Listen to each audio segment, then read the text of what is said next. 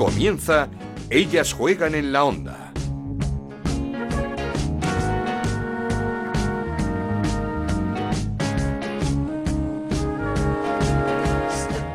Tal? Bienvenidos una semana más a Ellas Juegan, este podcast que con tanto cariño hacemos en Onda Cero para hablar de fútbol femenino. Nos podéis encontrar en ondacero.es y en nuestra cuenta de Twitter en arroba Ellas Juegan OCR. Terminó de la mejor manera posible esta nueva ventana de la selección 0-6 goleó en Ucrania, un resultado que le permite seguir líder de su grupo en esa fase de clasificación para el Mundial 2023. Sin duda, la gran protagonista fue Alexia Putellas, abrió el marcador el día que se convirtió en la jugadora que más veces ha vestido la camiseta de España, 91 veces superando a su compañera, a Marta Torrejón. Una Alexia que el domingo dio además un nuevo recital de juego en la goleada del Barça 8-1 ante la Real Sociedad, con dobletes de la Pichichi Osoala y de Lique Martens. El Barça líder con pleno de puntos, con 24. La Real sigue siendo segunda, pero ya solo con un punto de ventaja sobre el Atlético de Madrid, que va a más. El equipo rojiblanco ganó 3-0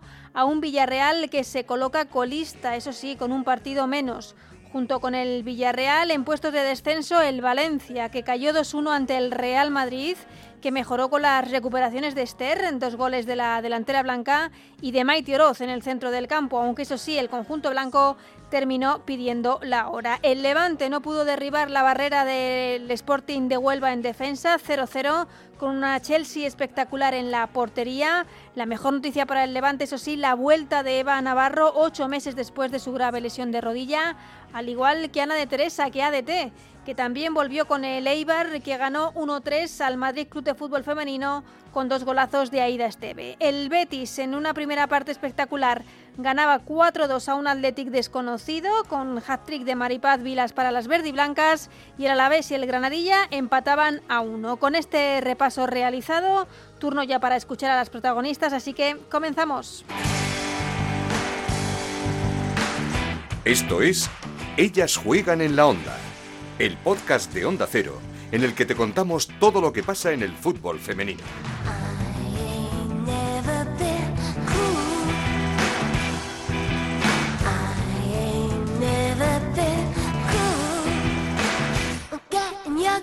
Y lo hacemos esta semana escuchando a Sandra Paños, 200 partidos defendiendo la portería del Barça, todo un referente ya de nuestro fútbol. Creo que es una muy buena victoria. Eh, como habéis dicho, conseguimos eh, sacar más distancia al segundo clasificado y los que vienen detrás.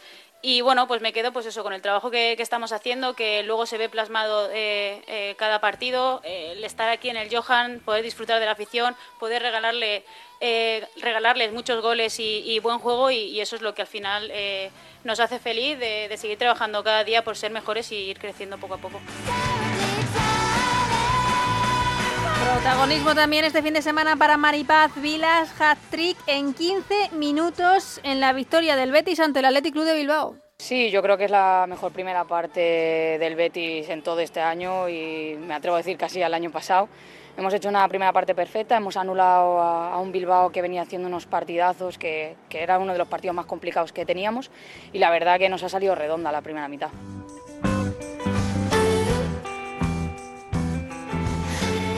Pero la estrella de la semana no es otra que Alexia Putellas. A sus 27 años cumplió su partido 91 con la selección, récord absoluto. Y los que le quedan a la buena de Alexia. Con ella pudimos charlar en Radio Estadio Noche de Onda Cero con Edu Pidal. Eh, pero estoy disfrutando muchísimo cada día del fútbol, de los entrenamientos, de mis compañeras, que después de esta pandemia se agradece muchísimo que volvamos a los vestuarios, eh, de la afición que vuelva a los estadios del fútbol que nos gusta, vamos, eh, lo estoy disfrutando muchísimo cada día, los entrenamientos y los partidos. Te lo digo porque con 27 años ya eres la que más ha jugado con España, 91 partidos, eh, vas a batir todos los récords. Mm, no sé, esas son cosas que, que se van dando. Eh, mi idea más que los récords es conseguir títulos. Eh, este verano tenemos una cita muy importante, el europeo, y está muy bien en el, el récord que se ha batido hoy, pero, pero ya te digo, mi ilusión es conseguir un título con, con la selección. ¿Te hace más ilusión el europeo, otro triplete, el balón de oro? No, no me puedes comparar el triplete y el europeo, porque te digo las dos cosas, las dos cosas, pero sí que te digo que eh, prefiero no ganar el, el balón de oro y ganar otra vez triplete y ganar el europeo, claramente. no, lo digas, no lo digas, porque te puedes llevar todo, porque no te vas a llevar el balón de, el, balón de bueno, oro. Bueno, si, si es todo mejor, claro. Claro, Ana. Estamos hablando de la, de la Eurocopa, no sé, yo creo que tienes entre ceja y ceja ese título con la selección, que yo creo que ya es lo último que, vamos, lo, lo que te queda por ganar un gran título con la selección. Eh, ¿hay, hay, ¿Hay equipo, se puede soñar con, el título en esa Eurocopa de Inglaterra del próximo año? A ver, eh, yo creo que, que talento hay, equipo hay, grupo hay, trabajo también, también lo hay. Eh, pero es cierto que al final eh, no podemos olvidarnos de selecciones mmm, top, las clásicas, eh, diría Francia, Alemania, Inglaterra, Suecia, eh, Holanda.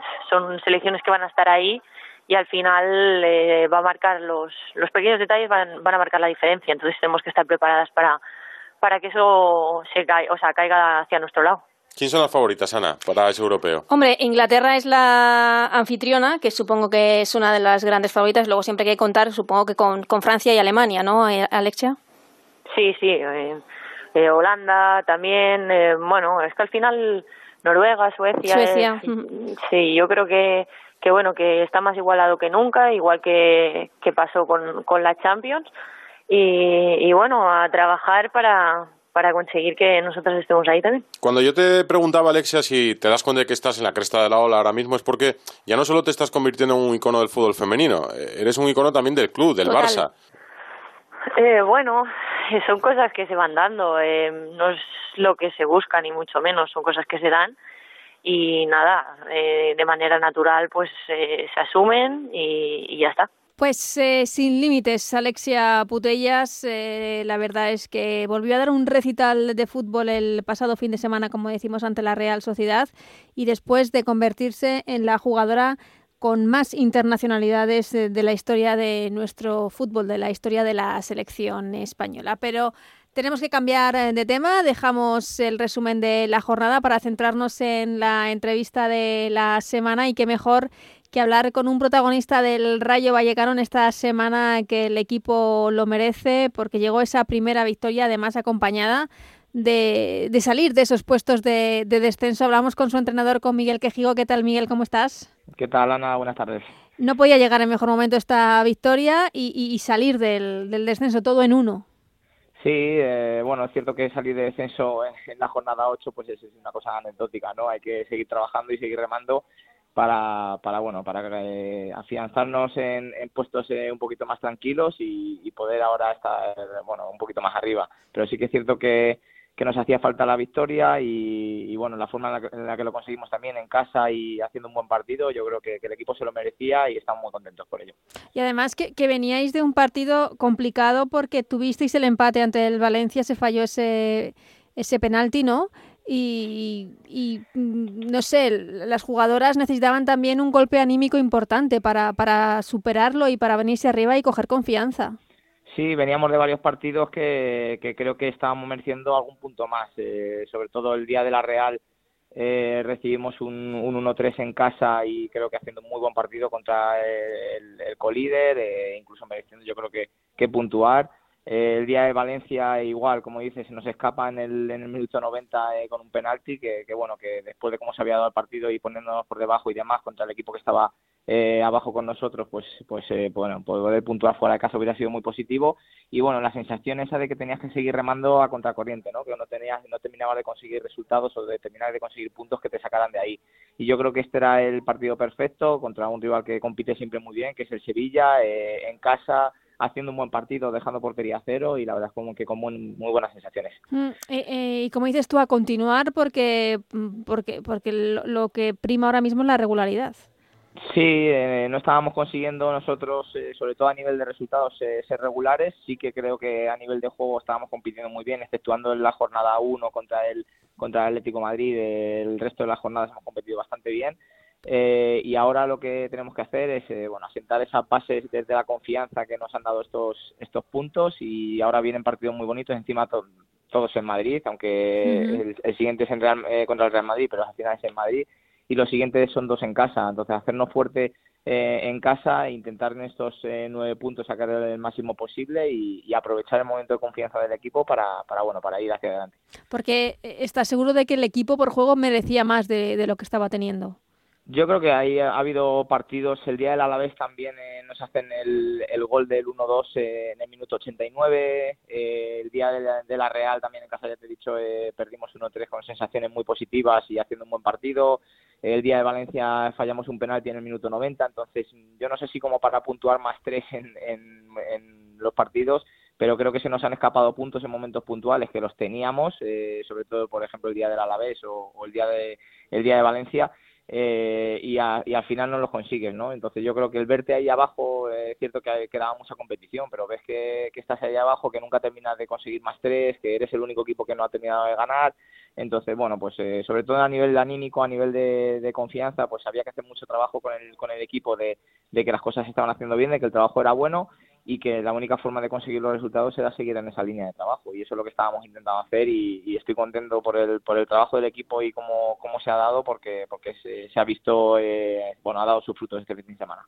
Y, cómo está el, el vestuario porque es cierto que mm, eh, siempre al inicio de temporada cuando hemos hablado con alguna jugadora del Rayo Vallecano eh, siempre nos decían, bueno, como nos dan ya por descendidas y, y demás, pero siempre las veíamos con, con confianza, con, con, la autoestima alta, sabiendo que, que, esto se podía sacar. E, ¿Este año tenéis, tienes la misma sensación de que, de que estas jugadoras están eh, creyendo en lo que se está haciendo y con la confianza de sacar el proyecto adelante? Sí, eh, es cierto que el Rayo siempre empieza con con mucha incertidumbre, ¿no? Por, bueno, varios problemas que se dan. Eh, las jugadoras quizás no se terminan de centrar de todo en lo, en lo deportivo, porque hay situaciones extradeportivas que, que bueno, que, que, al final te hacen eh, desconcentrarte un poco, que es una situación normal, es entendible. Y, y al final, bueno, pues siempre aparecemos en las quinielas, ¿no? De, del equipo que va a descender, porque a lo mejor no empiezas eh, con los medios suficientes o no empiezas a lo mejor eh, quizás con el tiempo suficiente, ¿no? Este año empezábamos con, con una pretemporada que prácticamente no, no teníamos tiempo para, para ejecutar nada y, es normal que al final cuando haces quiniela pues la gente te dé por, por el equipo que, que vas a estar ahí abajo. Pero bueno, yo creo que, que hay muchas jugadoras las que llevan ya muchos, muchos años en el Rayo que, que eso lo han, bueno, se evaden de esa situación, ¿no? Que, que aceptan que la gente eh, tenga su opinión, que al final de todo el mundo somos, somos eh, capaces de opinar desde, desde fuera, pero ellas en el día a día tienen un hambre y unas ganas y una ilusión de, de puntuar, de sacar esto adelante, tienen un sentimiento de pertenencia eh, por el escudo muy muy grande y, y, el vestuario la verdad es que, que trabaja y es un vestuario también eh, honrado y, trabajador, entonces al final con eso se pueden conseguir muchas cosas. Eh, te puede faltar un día eh, el acierto, eh, pero si, si tienes el trabajo de, bueno, del día a día de cada sesión, al final eso te puede garantizar que en momentos puntuales te vaya a salir bien. Hombre, es que empezar la temporada con ese parón de esa rueda de prensa junto con AFE denunciando al, al, club porque no se habían firmado los contratos no es la mejor forma de, de empezar. No sé si en ese momento viste que quizá, eh, no sé, si, si, tenías dudas, incertidumbre de, de lo que podría pasar, eh, si podrías empezar o no la temporada. Bueno, pues, a ver, dudas e incertidumbre, claro que las teníamos, ¿no? Estábamos viendo que los demás equipos llevaban eh, muchas sesiones de preparación, eh, que estaban cada uno centrados en la competición y que nosotros no estábamos eh, centrados en esa competición, que nosotros estábamos intentando primero solucionar eh, nuestra situación laboral y nuestra situación profesional y una vez que se resolviera eso, pues empezar la situación deportiva. Y yo creo que eso al final, pues claro, siempre te genera incertidumbre, pero ya te digo que, que tanto el, el grupo como el cuerpo técnico eh, hemos intentado ah, poner el foco en, en lo deportivo, eh, estamos intentando en el día a día trabajar sobre lo deportivo. Hay muchas cosas eh, extradeportivas que bueno que hay que ir solucionando, que hay que ir gestionando, que, que en, un club como el Rayo, bueno pues pues pasan ciertas cosas que hay que ir eh, bueno pues trabajándolas sobre todo a nivel mental pero luego en el día a día, verdad que el equipo trabajando y entrenando entrena muy bien. Eh, la, la, parte deportiva a mí no me preocupa porque las veo entrenar, porque veo la ilusión con la que van a los partidos, porque veo también el, buen ambiente que hay en el vestuario y eso es una, es una situación que tranquiliza. ¿no? Luego te puedes salir bien, puedes tener malos resultados como hemos tenido hasta ahora, pero tú ves que el día a día pues eh, son gente que quiere ir a entrenar, son gente que está eh, a gusto eh, en el día a día trabajando, porque es un vestuario que, que, se lleva bien, hay un buen ambiente y eso pues eh, ayuda para que la situación eh, deportiva pues mejore. ¿Y, cómo lo haces tú? ¿Cómo, ¿Cómo gestionas tú ese como entrenador ese día a día? Eh, en el que prime lo deportivo sobre lo extradeportivo, sobre todo porque cada día hay una noticia que salta, que si se veta la creación de un gimnasio, que si eh, no hay médico ni fisio, que si no hay botiquín en los partidos, no sé, es que cada día como es, es una noticia, ¿cómo haces tú como entrenador para que las jugadoras puedan estar centradas en lo, en lo deportivo cuando lo extradeportivo es, eh, tiene un alcance tan grande? A ver, pues eh, evidentemente queremos que, que el grupo, que el equipo esté en las mejores condiciones posibles y es verdad que en el día a día pues intentamos hablar con, sobre todo con la dirección eh, para que intenten ponernos los medios o para que intenten resolver las situaciones que se están dando de la mejor forma posible pero una vez que, te, que nos ponemos el, la equipación de entrenar, eh, intento hacerle sentir a las jugadoras que, bueno, que ellas empezaron a jugar al fútbol porque les gustaba el balón y porque les motivaba eh, estar con un balón en el pie. Entonces, que, que utilicen esa, esos, esa hora y media, dos horas de, entrenamiento para evadirse un poco de, de, lo que tienen en su día a día. Ya, ya hablo de lo extradeportivo y hablo también de sus situaciones personales, de, pues, de la universidad, de, de cosas que les pasan en el día a día, porque al final el, fútbol es una cosa que empezamos a hacerla porque nos, nos apasiona, nos gusta y tenemos que utilizarlo, bueno, pues como ese recurso de, que nos libere un poco de, de todo lo que nos pasa eh, eh, por fuera de lo deportivo, ¿no? Y una vez que, que acaba la sesión de entrenamiento, bueno, pues otra vez a intentar que tengamos los mejores medios, que intentemos crecer eh, como, como equipo, que intentemos crecer como cuerpo técnico, que intentemos crecer como club y, y, eso es lo que intentamos hacer, poner el foco en el momento en el que nos encontramos. En el entrenamiento, pues poner el foco en el entrenamiento y una vez que salimos del entrenamiento, bueno, pues intentar gestionar las demás cosas que, que también son importantes de gestionar. Pero eso desgasta, ¿no? Sí, evidentemente. Eh, lo más fácil sería no tener que, que estar eh, gestionando cosas fuera de lo deportivo pero bueno, yo también vengo de otros de otros clubes, en todos los eh, sitios cuestionadas, por así decirlo, mejores o peores, pero y en otros clubes pasan otras cosas que también serán, eh, pues tendrán muy buenos recursos, pero habrá eh, a lo mejor un ambiente peor en el vestuario y hay que gestionar un ambiente diferente en el vestuario. Bueno, pues al final son hay que poner el foco en, en las cosas buenas, eh, intentar potenciar las cosas buenas, las cosas malas, intentar corregirlas y mejorarlas para, para evitar que se coma lo, lo bueno. Y, aquí en el Rayo pues nos está tocando bueno pues un poquito remar en, en, ese sentido para que poco a poco las jugadoras se sientan cada vez más profesionales y la verdad es que bueno a nivel contractual creo que el, que el equipo tiene eh, la situación laboral resuelta pero es verdad que bueno necesitamos más medios eh, a nivel deportivo eh, a nivel de, material y bueno y a nivel de recursos sobre todo de cuerpo técnico pues un poco de envidia también ver a, otros equipos como este fin de semana el Sevilla, pues tener un cuerpo técnico muy amplio, con unos medios eh, muy buenos para, para desarrollar su profesión. Bueno, envidia sana, ¿no? Por así decirlo, que, queremos llegar en un día que dentro de uno, dos, tres años, no sé cuándo va a ser, que el Rayo tenga sus recursos y, si nosotros tenemos que intentar poner esas primeras piedras, pues, pues bueno, pues eso intentaremos. Sí, se está luchando para, para el futuro, ¿no? Como estás diciendo, para, para poner esa primera piedra. Sí, es que el presente es el que es. El presente es el que tenemos, es el que tenemos que trabajar sobre él, eh, mejorarlo y, en el día a día pues trabajar sobre, sobre poner piedras para que esas piedras sean las bases sólidas para, para crecer en adelante. Hombre, si pudiera, si pudiera ser a corto plazo y, y dar paso, paso grande, pues mucho mejor, pero, pero bueno, cualquier paso pequeño que podamos dar en, en intentar igualarnos con las estructuras eh, que hay ya en primera división, pues será bueno, porque al final eh, lo que está demostrando este, este equipo es que con menos recursos o con recursos más limitados somos capaces de competir a, cualquier estructura, a cualquier eh, equipo con otros recursos diferentes. Entonces, bueno, quizás con, con mayores recursos, con mejores medios, pues eh, podamos dar un pasito más también hacia adelante y encontrarnos incluso mejor a la hora de competir. te escucho y no sé si para entrenar o, o jugar en el Rayo Vallecano femenino hay que ser de una pasta especial. O amar mucho eh, este club también. Yo desde luego vine aquí porque tenía un sentimiento especial al, al, club y, y, bueno, pues, pues vine con la ilusión de volver a, a, la que era mi casa. Las jugadoras que ya llevan muchos años eh, en el Rayo, pues ya ven lo que, lo que son, ¿no? Que ese, ese sentimiento de pertenencia, ese, ese amor por, por la franja, pues lo tienen. Las jugadoras que vienen nuevas lo absorben prácticamente desde el primer día porque estas eh, veteranas se lo hacen ver y sí que es cierto que luego el club es un club muy bonito, es un club que, que tiene una capacidad de, de, poder crecer muy grande y, joder, pues al final está, al, bueno, la vista está, el primer equipo está en una situación ahora mismo muy buena a nivel deportivo en primera división y ojalá eh, esa situación del primer equipo pues pues arrastre a todo lo demás no a la cantera al femenino y estamos muy contentos de cómo están rindiendo ellos y ojalá que, que, eso se, se plasme también en, en, los demás que estamos por debajo. Mm, eh, vuelvo un poco al, al tema más deportivo. Eh, contento con la plantilla que, que se hizo este verano para, para asumir ese reto esta permanencia Sí, sí, yo estoy muy contento. Es verdad que tenemos una plantilla muy corta porque, bueno, ahora se nos han eh, lesionado varias jugadoras y, bueno, tenemos que ir tirando con jugadoras del filial, que, la verdad es que estamos muy contentos también con ellas y con lo que nos están aportando en el día a día.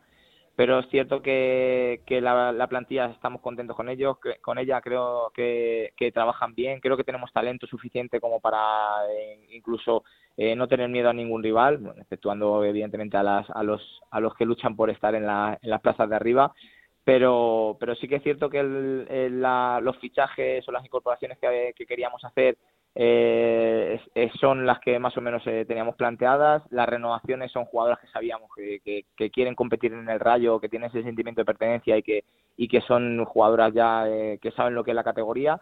Y, y ahora poco a poco pues eh, lo que nos faltaba era eh, conocernos no quizás esa pretemporada nosotros nos que, que, hemos tenido menos tiempo nos ha costado un poquito más y, y nos teníamos que conocer a nivel deportivo eh, a nivel de cuando estamos en campo pues eh, jugadoras que a lo mejor llevaban eh, tiempo estando juntas se conocían pero las nuevas incorporaciones tenían que saber cómo eran sus compañeras y viceversa y yo creo que eso es lo que lo que ha estado ocurriendo hasta ahora eh, aunque competíamos bien y a ver si con la victoria de este fin de semana da, ese puntito de confianza al equipo y, podemos ir hacia adelante. Entonces es como que mm, este equipo crees que va a ir a más y que tiene margen de mejora, ¿no? Porque, porque os ha faltado ese, ese tiempo de, pretemporada que han tenido otros. Sí, y sobre todo porque hemos estado en una situación muy difícil, bueno, hasta hace, hasta hace 24 horas prácticamente, eh, pues porque estábamos ahí abajo, no, no, no conseguíamos ganar y sin embargo la mentalidad del equipo ha sido la misma. Entonces, eh, eso te da a entender que, bueno, que en momentos malos, que lo vamos a seguir teniendo durante la temporada seguramente, el equipo va a seguir remando, va a seguir trabajando. Hay otros equipos que no han pasado por estas rachas, quizás, y cuando las pasen, pues hay que ver cómo reaccionan. Y nosotros, pues en, un momento dado también nos tienen que venir rachas buenas, ¿no? Ojalá sea ahora que consigamos una racha buena, una racha positiva de, victorias que, que nos, nos permitan estar más tranquilos.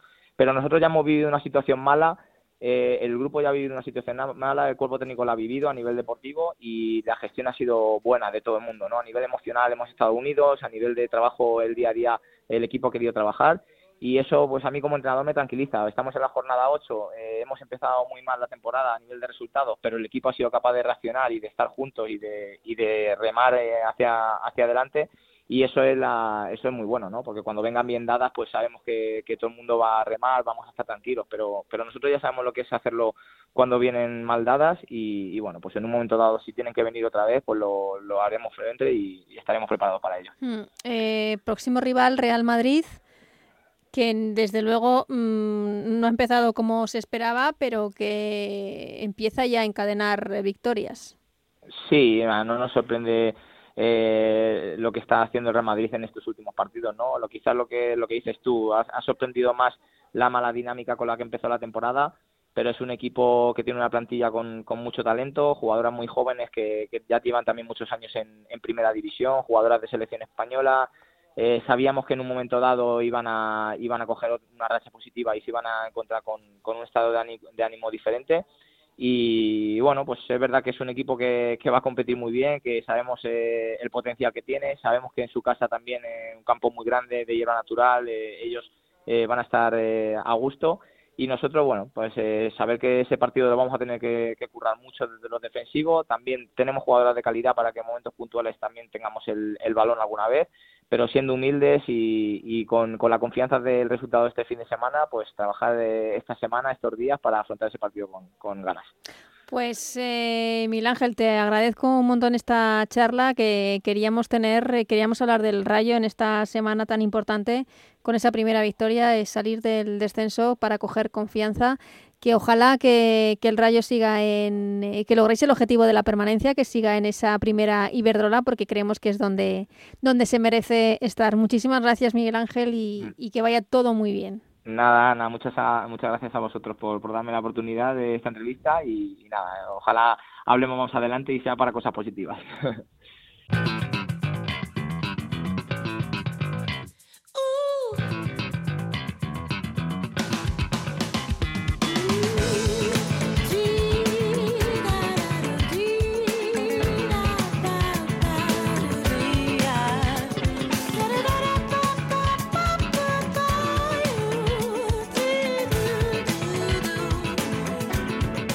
como cada semana está con nosotros nuestra compañera Chantal Reyes para analizar y ver todo lo que ha dado de sí una nueva jornada de liga en Primera Iberdrola. ¿Qué tal Chantal? ¿Cómo estás? Hola Ana, ¿qué tal? Empezamos por ese partidazo que se vivía en el Johan Cruyff, primero contra segundo, Barça contra Real Sociedad. Mira que empezó bien la Real Sociedad, eh, tanto defendiendo con esa línea un tanto avanzada que permitía que hacía que el Barça cayese una y otra vez en el fuera de juego, marcando un gol, pero al final 8-1.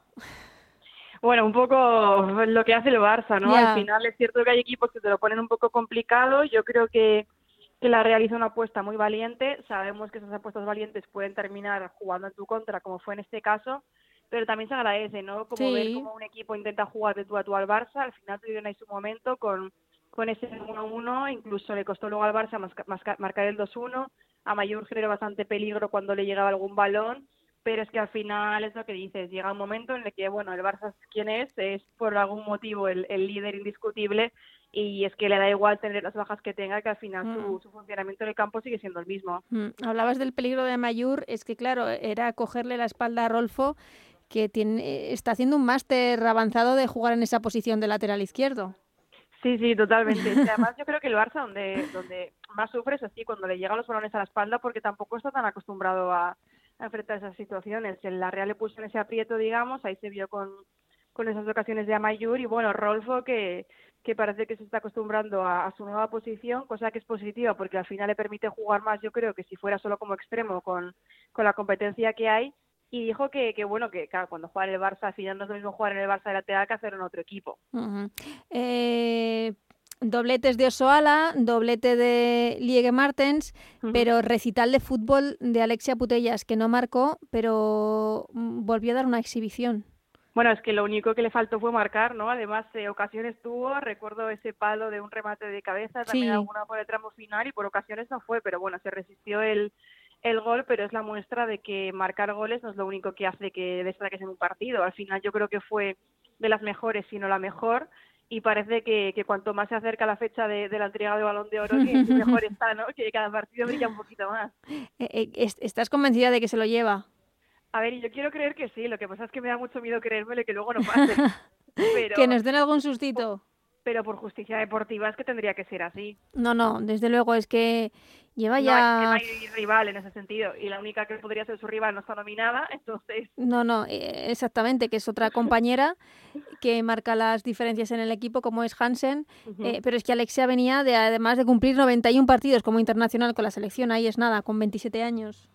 Sí, sí, es que ha establecido el récord con, con la edad que tiene y que al final le queda todavía muchísima carrera por delante y es que a ver hasta qué punto va a llegar si ya con solo 27 años tiene ya sus registros, además también marcando creo que eran 21 goles, siendo una de las capitanas, es que tiene muchísimo margen por delante y va a dejar el listón muy alto. Mm, nombres propios en el Barça, eh, Sandra Paños, que cumplía 200 partidos. Yo no sé si le damos la suficiente importancia que tiene a Sandra, eh, porque estamos cansados de decir que es la mejor guardameta de España, pero pero es que eh, cada, eh, cada día el nivel es mayor y ella está ahí. Sí, yo creo que a veces lo que pasa es que se le da un poco por sentado, pues porque al final, como el Barça es un equipo al que no se le llega demasiada portería, pues parece como que su labor es menos importante, pero también es complicado el que cuando te lleguen hagas paradas importantes, como pasó el año pasado en la Champions. Al final hay que saber estar en, los momentos que se requiere, pues en el caso de este Barça, al final sus intervenciones son menores que, en el, que bando rival, pero al final eh, los 200 partidos con el Barça demuestran la seguridad, la solidez y, la calma que da este Barça. Y luego eh, eh, la Cruz, las dos lesiones, la de Mariona Caldente y la de Bruna Vilamala, La de Mariona se quedó, no voy a decir en un susto, porque al final es casi un mes, un mes de, de baja que podía haber sido más, pero lo de Bruna sí que es más grave. Sí, claro, al final si comparas el ligamento cruzado con lo de Mariona, pues dices, jo, pues ni tan mal, pero es cierto que de primeras también la de Mariona parecía una baja importante porque quieras que no era un mes, un mes y pico, y la de Bruna es que es decir adiós a toda la temporada en un año en el que era su año, ¿no? Ya no solo por lo que podía aportar a nivel a nivel azulgrana, sino por el Mundial Sub-20 que, que, también va a mm. haber, que allí va a ser una de las piezas importantes y uno de los principales activos en ataque de, España y es una pena porque, bueno, lo bueno de todo es que es joven, que en teoría su recuperación debería ser buena, pero ya sabemos que un ligamento cruzado te, te condiciona mucho, te quita mucho y bueno, que habrá que ver cómo vuelve y esperemos que, que al menos la recuperación vaya bien. Le deseamos lo mejor a, Bruna y que vuelva cuanto antes, bueno, sin precipitar plazos como siempre, pero que ojalá podamos verla cuanto antes. La Real, no sé si crees que va a aguantar ahí en esas posiciones de Champions o poco a poco equipos como el Atlético de Madrid, que ha hecho un mes de octubre bastante espectacular, le van a ir quitando esa plaza. Pues la verdad es que creo que todo depende un poco de, cómo le aguante el físico, porque el partido que jugaron ayer contra el Barça, posiblemente jugándolo contra un gran porcentaje de equipos de, primera, sí que lo habrían ganado. Entonces, al final, ya sabemos que contra el Barça tampoco se puede coger nada como, como ejemplo, pero dependerá un poco de lo que le aguante el físico, porque la plantilla sí que parece un poco corta, pero es cierto que poco a poco Natalia Arroyo está intentando incorporar a las, a las jugadoras canteranas para que vayan entrando en esquema y eso le puede dar un poco de frescura, pero es cierto que es una plantilla, entre comillas, eh, con poca experiencia en cuanto a las suplentes y que eso sí que le puede terminar pasando un poco de factura, pero bueno, también tampoco pensábamos que iba a empezar tan bien y que iban a encajar también sus piezas. Y Desde luego, con tantas bajas en la... Bueno, ¿escuchaste a Natalia Arroyo? Porque eh, dejó muy claro como quién quería y quién no quería estar en la Real Sociedad, eh, incluso un mensaje bastante duro. Sí, lo estuve escuchando. A ver, a mí sinceramente es algo que me parece que en este momento no debería haberse dicho porque creo que el momento de dar esas explicaciones entre comillas era cuando pasó, cuando pasaron todas las salidas, no ahora que cada jugador está en un equipo, no ahora que la Real está bien, porque si fueran últimas también habría dicho eso. Entonces, o sea, a mí me gusta mucho la tarea rollo, pero creo que quizás esas declaraciones no era el momento para decirlas. Mm, la verdad es que yo me quedé bastante sorprendida con, con las palabras de, Natalia Arroyo, no me lo esperaba. Hablando de jugadoras que salieron de la Real Sociedad, está Maitane, eh, que está espectacular con el Atlético de Madrid, ¿qué vamos a decir? Y como digo, el Atlético de Madrid a más. Bueno, es que Maitane yo creo que ha dado otra vida al Atlético de Madrid, ¿no? Porque está ayudando, bueno, sabemos... Eh, eh, cómo juega, pero es que además creo que está liberando muchísimo a Meseguer. Y que es que el año pasado echaron muchísimo de menos a Virginia.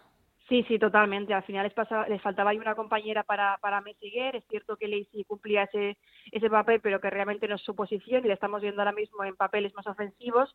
Y al final el, el que mm, Maitán esté ahí con, con Meseguer está dando muchísimo aire y oxígeno tanto a Meseguer como al Atlético de Madrid. Y creo que, que la mejora del centro del campo es sustancial debido a la presencia de Maitane, que además es cierto que algún partido no hemos podido verlo, pero es que de los ocho partidos que ha jugado esta temporada en primera, creo que ninguno ha sido malo, sino que todos han sido de ella como una de las protagonistas del Atlético. Sí, sí, eh, la verdad es que está espectacular.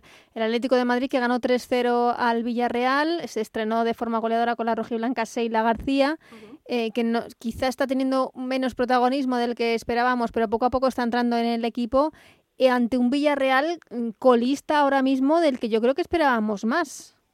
Sí, sobre todo por los fichajes que había hecho, ¿no? Que al final eh, muchos de ellos eran contrastados con experiencia en primera y creíamos que iban a funcionar mejor.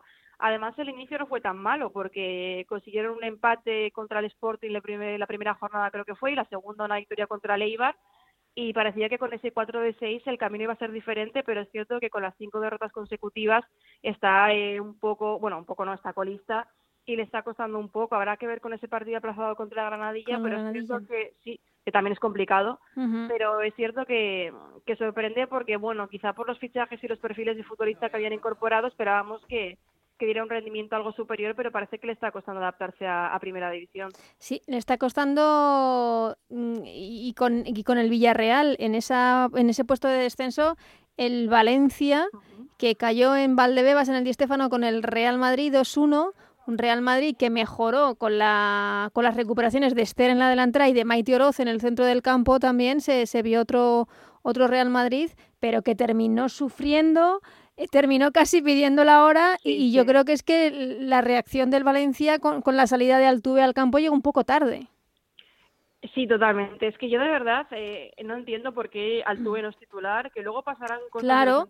que quizá no vemos, pero es que o sea, lleva prácticamente toda la temporada siendo casi suplente y es que realmente cuando ya entra al campo el, equipo es otro. Es otro, totalmente. Sí, es cierto que Valencia tiene muchísimas lagunas defensivas, que va a subir hasta el final y que ya lo dijimos hasta al principio de temporada que, que iba a ser un año complicado, pero lo de Altuve al final, cuando es tu preferencia ofensiva, porque tampoco hay una futbolista que en ese sentido esté como tomando galones, yo creo que es súper desacertado y de la misma forma que decía que debería ser la titular porque creo que se la había ganado, también creo que Altuve se ha ganado ese voto de confianza. Veremos a ver si, si visto lo visto, pues se Andrea Esteban decide ponerla como titular porque es que está claro que lo que dice es que cambió el partido su, su entrada. Mm. Eh, Esther, dos goles importantísimos para coger confianza.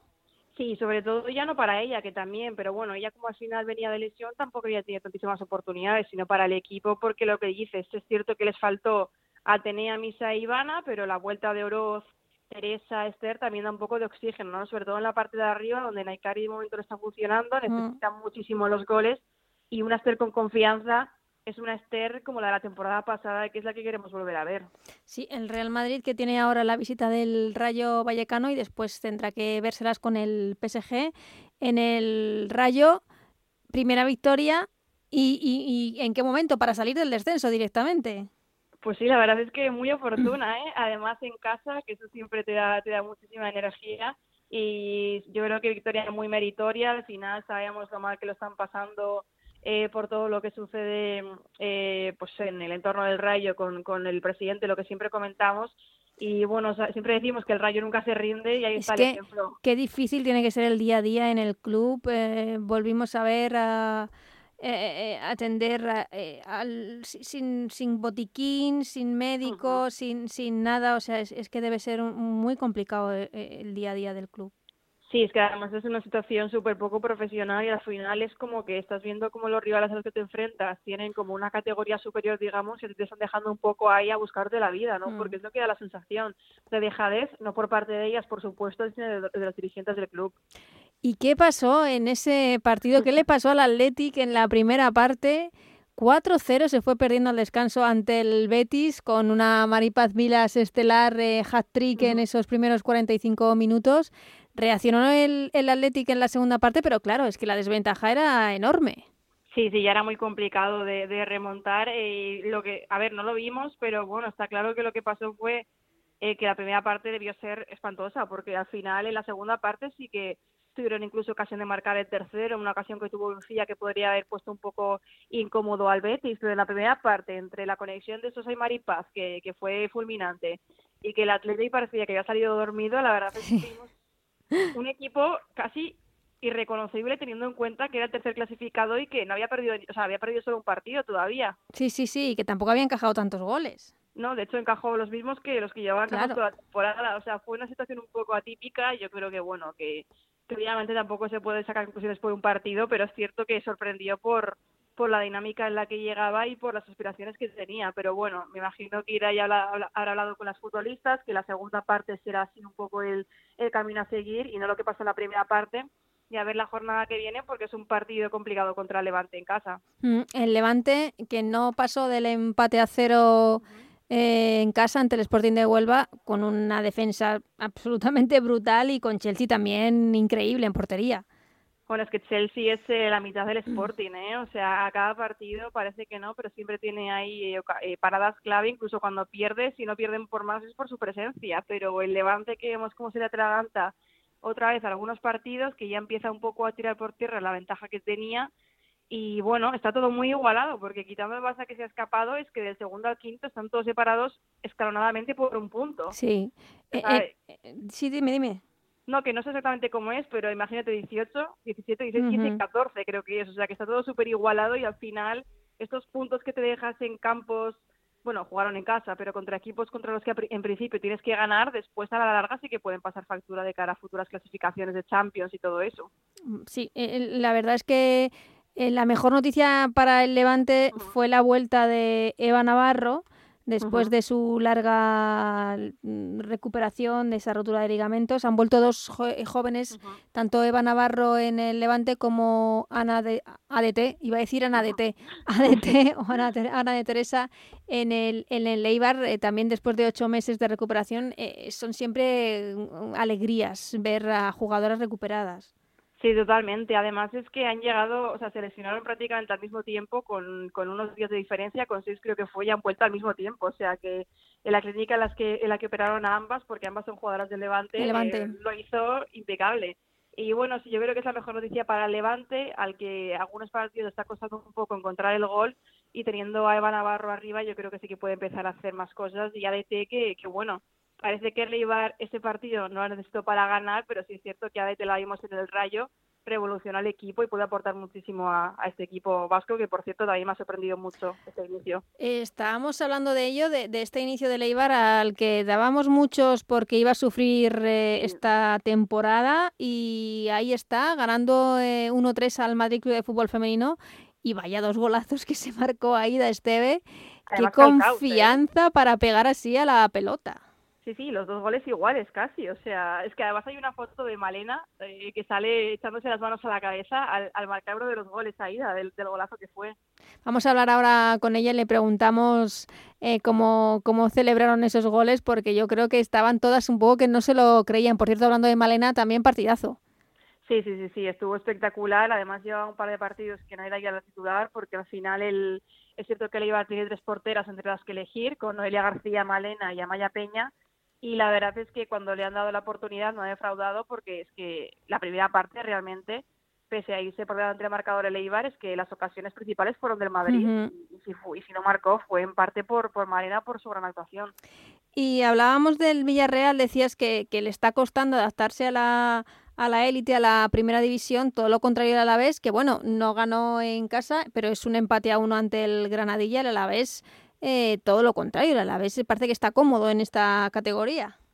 Sí, sí, sí. Además, un empate contra Granadilla no deja de ser un buen punto. O sea, yo creo que, que todo lo que sea sumar para un equipo recién ascendido es eh, muy importante y muy positivo. Y yo creo que, fíjate, que de primeras pensaba que quien iba a pasarlo un poquito peor era la vez en vez del Villarreal y está haciendo todo lo contrario. O sea, al final esto demuestra que da igual lo que pienses a principio de temporada, tus pronósticos, que realmente luego se ve cualquier cosa porque está todo tan apretado y tan peleado que, que cualquier equipo te puede ganar. El Alavés está muy muy cómodo como dices. Yo creo que están siendo, bueno, está siendo sin duda alguna la revelación junto a la Real, si podemos considerar a la Real también eso. Y la verdad es que, bueno, que siga así, ¿no? Que nos gusta ver cómo los recién ascendidos son capaces de, de estar compitiendo por lo alto.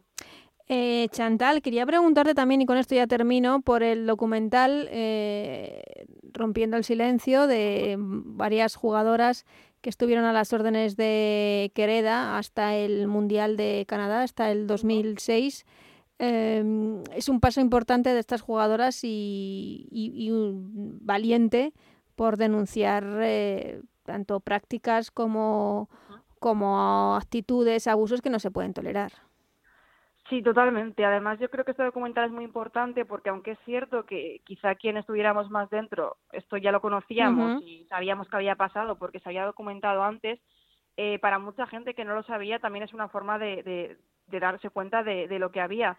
Obviamente, por parte de las futbolistas es un gesto muy valiente, pero yo reconozco que me ha faltado que algún directivo diera la cara y dijera algo sobre lo que pasó, porque porque todas las personas a las que se les preguntó rehusaron participar en el documental y al final tengo la sensación de que lo que quieren es que como quede enterrado bajo una mesa y que nadie vuelva a decir nada sobre el tema. Pero bueno, por parte de las futbolistas evidentemente sí que es un paso muy valiente y algo a denunciar para que jamás vuelva a ocurrir porque es algo que obviamente pues condenamos de todas las formas. Pues sí, sí que lo hacemos y esperamos que no se tenga que volver a vivir como dices tú. Eh, afortunadamente las cosas han cambiado y mucho, aunque estamos viendo también eh, denuncias eh, de otras federaciones como en Estados Unidos, como en Venezuela, es como como qué está pasando de, abusos de, entrenadores, de seleccionadores con, con las jugadoras. Yo me imagino que en el momento en el que una persona es capaz de dar la cara, pues al final quien no ha sido capaz de hacer entonces, entonces se ve impulsada y también lo hace, ¿no? Y es así como empiezan a salir cosas. También creo que en Australia hubo algún caso y bueno, demuestra lo que al final, si tienes ese, ese poder y, y lo utilizas y sabes que lo haces con jugadoras jóvenes, por ejemplo, que suelen ser las más vulnerables. Eso es, las más vulnerables, pues sabes que tienes muchas posibilidades de que se callen por miedo, ¿no? Y yo Mm. creo que ese es el problema, pero bueno, espero que en, en todos los casos en los que esto se está notificando se, se tomen medidas contra los que lo cometieron, porque esto no lo he dicho, pero, o sea, pero al final, eh, en el caso de, de España, eh, el que dimitió fue Quereda por aquella carta que escribió a las futbolistas, ni siquiera lo echó la federación. Y cuando dimitió Quereda, eh, hasta jubilarse estuvo con un puesto en la Federación Española. Quiero decir que en vez de eh, castigarlo, Apartarlo y castigarlo. claro, casi lo premiaron. Entonces esas cosas creo que también son importantes para que no vuelva a pasar. Pues sí, ojalá y que, como dices, no, no vuelva a pasar y que se aprenda de, de esos errores que se cometieron. Chantal, muchísimas gracias, como siempre, por haberte pasado por aquí, por ellas juegan un- una semana más. A ti, Ana, un abrazo. Y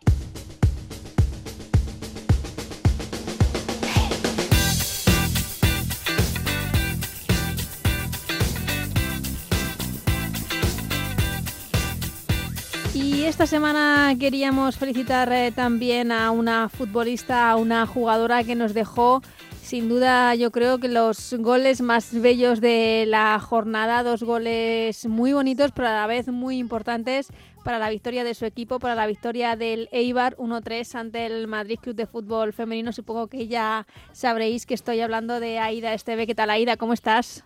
Hola, muy bien, muy contenta. ¿Cómo ha ido el día después de esos eh, dos eh, golazos? Eh, ¿Cómo lo has vivido? Muchos mensajes.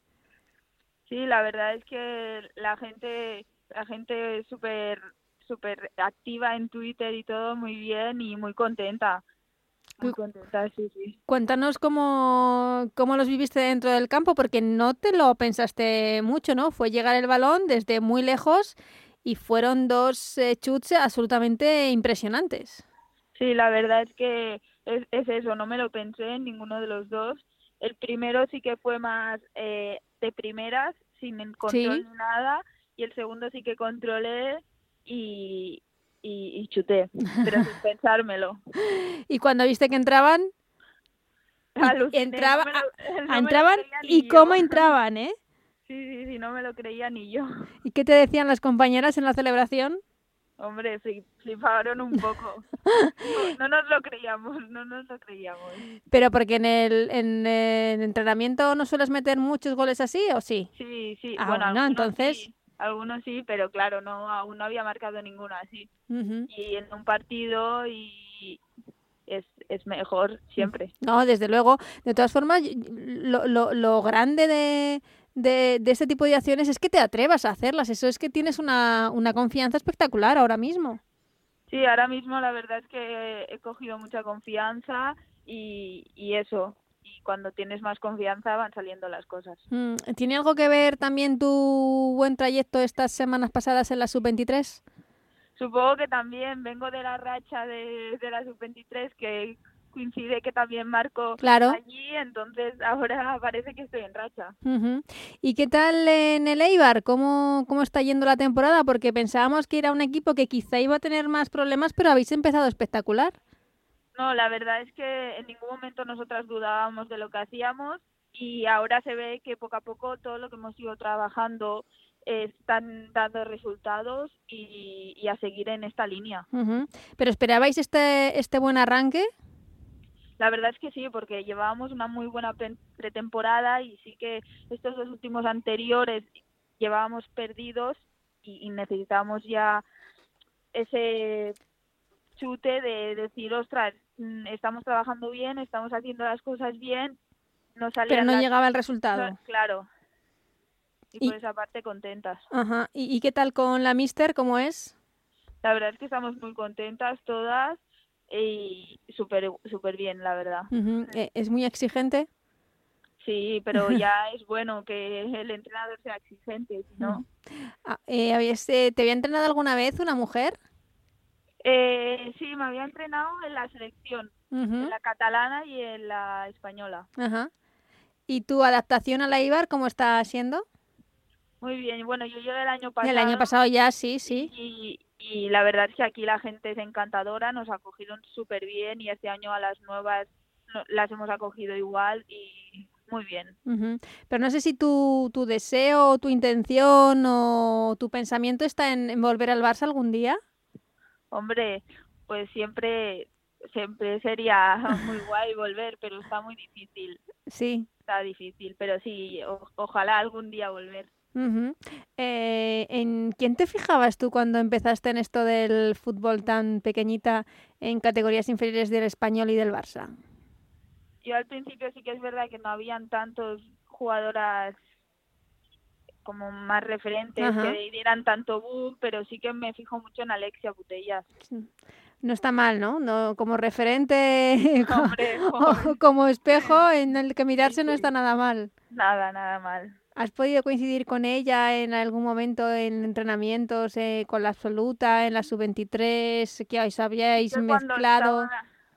cuando estaba en el filial del Barça, alguna vez que hice pretemporada o entrenos que subía así, pero poco. ¿Y este fin de semana entonces partido especial? Sí, sí. ¿Cómo se prepara un partido ante el Barça? La verdad es que, a ver, sabemos que están en otra liga, pero vamos, eh, confiando al máximo en nuestro juego, lo que sabemos hacer y no dar ninguna pelota por perdida. Que da igual que quien sea, que vamos a luchar siempre igual. Lo que pasa es que eh, recuerdo aquella comparativa que se hacía en Primera División que hablaban ir a ver al Barça es como ir al dentista, tienes que pasarlo y ya está.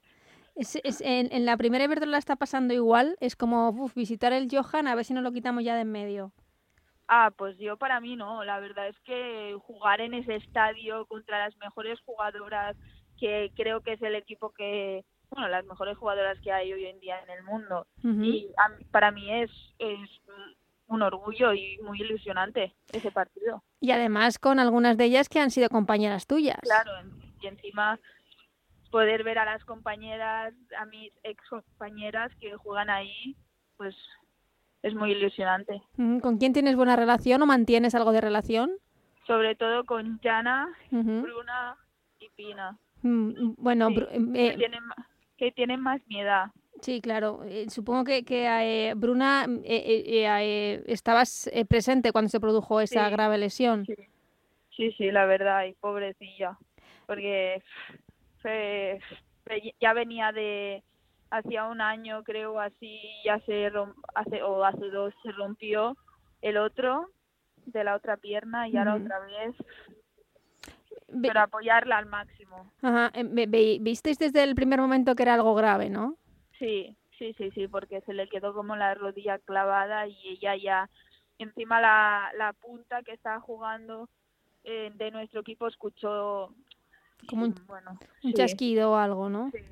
Sí, sí. Bueno, pues sí, sí, la verdad es que ya lo hemos dicho que le deseamos la mejor de las recuperaciones a Bruna para poder verla cuanto antes de nuevo en los terrenos de juego, porque mm. además, no sé si te está sorprendiendo el, el nivel de jugadoras como Bruna o como Yana en, en, en el once inicial del Barça en muchas ocasiones. Sí, la verdad es que no, no me sorprende porque son jugadorazas, pero muy orgullosa también de ellas, muy contenta por ellas, que se lo merecen. Tienes 20 años, ¿no, Aida? Sí. Eh, ¿Qué espera una chica de, de 20 años eh, que está ahora en, en la élite del fútbol jugando en la primera Iberdrola? ¿Cuáles son tus sueños? ¿A dónde quieres llegar? ¿O qué es lo que te planteas así? Pues sobre todo pues poder seguir muchísimos años más jugando en primera división en la máxima categoría y, y bueno, la absoluta, alguna, a ver si la selección. Bueno, oye, estás en la sub-23, no es mal, no es mal inicio. No, no, no. y con goles así, desde luego. Oye, ¿pensaste en alguien eh, cuando metiste los goles o, de repente fue todo como demasiado sorpresa con las jugadoras eh, celebrando? Hombre, sí, en, en la familia, porque claro, al no vivir con mis padres y, ellos, en plan, siempre están, están preocupados, que mira si me iba bien, si mal, entonces en estos momentos sobre todo en ellos. ¿Es complicado vivir lejos cuando se es tan joven? Bueno, yo me he adaptado muy bien, yo no, no, no, no, me ha parecido complicado, la verdad. Mm, ¿Estás estudiando algo por allí? Sí, estoy estudiando oficio, fisioterapia. ¿Y, ¿Y lo, lo haces desde allí o estás a distancia? No, lo hago aquí en Bilbao. Ah, o sea que lo tienes todo perfecto. Sí, sí. Pues eh, nada, Aida, que te llamábamos sobre todo para eso, para felicitarte por esos dos golazos, para que sigas así con esta confianza, que te atrevas con todo y que sea un gran año en el, en el Eibar y por cierto, y que disfrutes mucho ese partidazo en el Johan en la próxima semana. Muchas gracias a vosotros.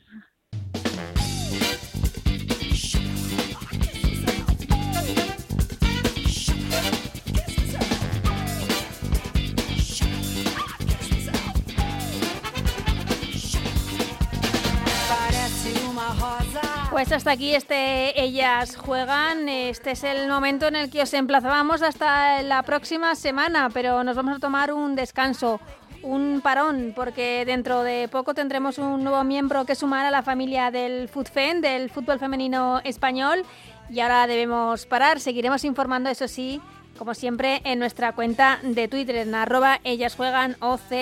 Gracias, como siempre, a Juan Manuel Frasquet, que lo ha hecho posible desde la parte técnica.